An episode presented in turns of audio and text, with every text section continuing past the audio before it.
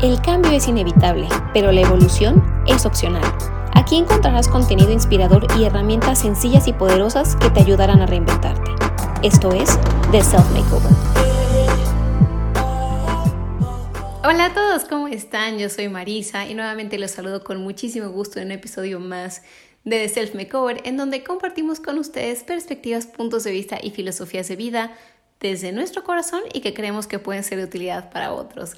Y bueno, pues les doy la más cordial bienvenida a nuestro episodio número 18 y último episodio de esta temporada número 2 de Self Makeover. Gracias, gracias por hacer posible eh, este podcast.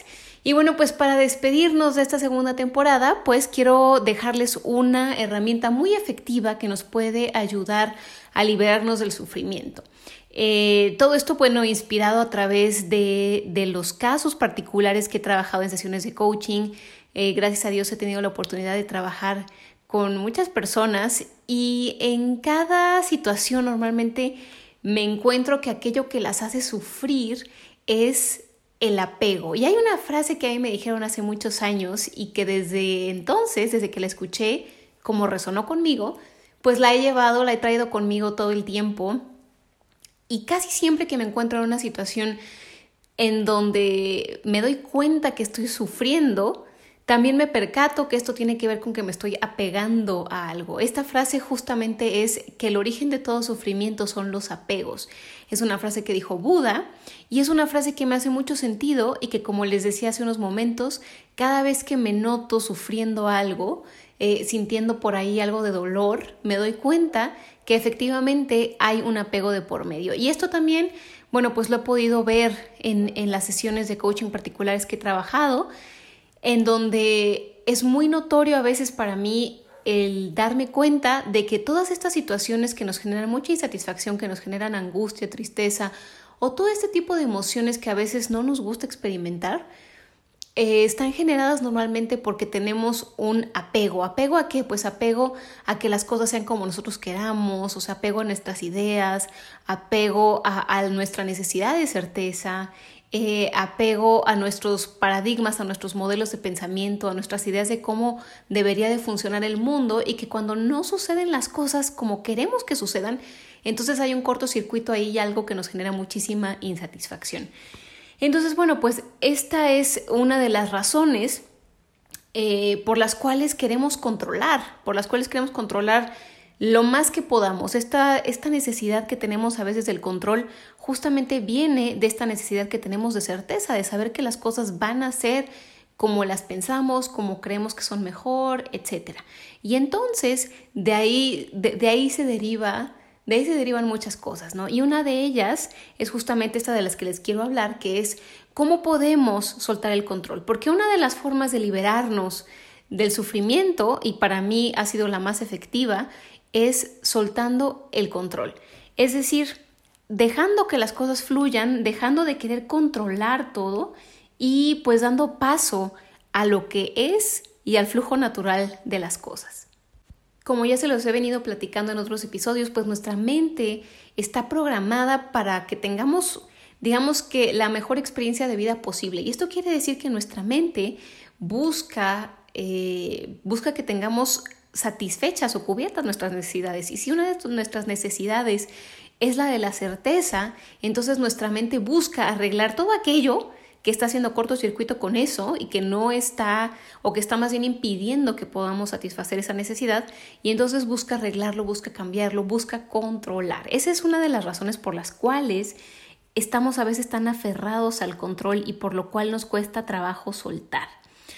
Ahora, ¿por qué es bueno soltar? Pues porque el que las cosas no sean como nosotros queremos o no salgan como nosotros queremos nos puede acarrear sufrimiento, como, como les mencionaba antes. Entonces, ¿Qué podemos hacer? Bueno, primero un excelente paso que también les he venido mencionando a lo largo de varios episodios es controlar nuestro lenguaje. A veces no podemos controlar lo que sucede fuera de nosotros, no podemos controlar nuestras acciones o no podemos controlar las acciones para que sean las cosas como nosotros queramos y tengamos los resultados que deseamos. Sin embargo, lo que siempre podemos controlar es nuestro lenguaje. Y aquí lo que podemos hacer es, en lugar de decir no puedo o no sé cómo, eh, eh, o esto me cuesta, empezar a reconocer esas palabras y cambiarlo por el estoy aprendiendo, voy a aprender, eh, estoy en proceso, estoy averiguando cómo, etc. Ahora, ¿por qué es importante o por qué es, por es bueno soltar el control? Además de porque eso nos va a ayudar infinitamente a experimentar mucha mayor tranquilidad y mucha mayor paz, pues es importante saber que en la vida lo único que tenemos seguro es el cambio, es decir, que nada es estático y las cosas se están constantemente moviendo. Es más, incluso cuando algo se queda estático, se estanca y se pudre. Entonces, el, el flujo natural de la vida es que las cosas fluyan. Ahora, justamente si nos aferramos, no permitimos que esto suceda. Cuando nos aferramos a que las cosas sean como nosotros deseamos, a nuestras ideas, a nuestras creencias, entonces estamos impidiendo el flujo natural. Eh, y finalmente, pues es extenuante y sumamente cansado el querer controlar todo. Es decir, es agotador estar siempre pendiente de todo para que todo salga tal cual nosotros lo deseamos y lo queremos. Entonces, bueno, pues ¿qué podemos hacer de manera un poquito más concreta para aprender a soltar el control? Bueno, lo primero es reconocer hasta dónde llega nuestro grado de responsabilidad. Ante la situación que estamos atravesando, que a lo mejor nos está generando esta inconformidad, esta incomodidad, darnos cuenta hasta dónde llega nuestro grado de responsabilidad, es decir, cómo quisiéramos que fueran las cosas y qué tanto podemos influir nosotros para que sean de este modo.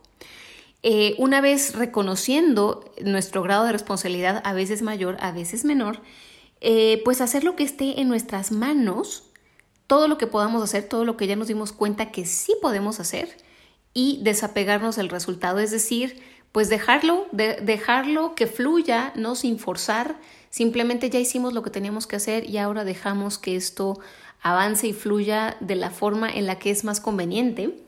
Y justamente nuestro tercer paso es confiar en que pase lo que pase siempre será lo mejor para nosotros. Cuando cambiamos un poco nuestras creencias y empezamos a vivir bajo la convicción de que todo en esta vida, todo lo que nos pasa es bueno y todo es lo mejor que nos pudo haber pasado para nuestra evolución y crecimiento, entonces también se vuelve muchísimo más fácil el querer dejar de controlar y el confiar en que lo que pase o lo que pasa es lo mejor que nos puede estar pasando para nosotros y para nuestra evolución personal. Así es que bueno, pues les comparto aquí esta estrategia, espero que les sirva muchísimo. Les doy nuevamente las gracias por haberme acompañado en un episodio más y no solo en un episodio, sino también en una temporada más de The Self Makeover. Eh, volveremos, volveremos con más episodios, más herramientas, pero no dejen por favor de evaluar este episodio, no dejen de darme su retroalimentación, de dejarnos sus comentarios en redes sociales, me encuentran como Marisa Villaseñor B. Y bueno, también por supuesto visiten nuestro sitio web en www.theselfmakeover.com. Nuevamente les agradezco, yo soy Marisa y nos vemos hasta la próxima. El cambio es inevitable, pero la evolución es opcional. Aquí encontrarás contenido inspirador y herramientas sencillas y poderosas que te ayudarán a reinventarte. Esto es The Self Makeover.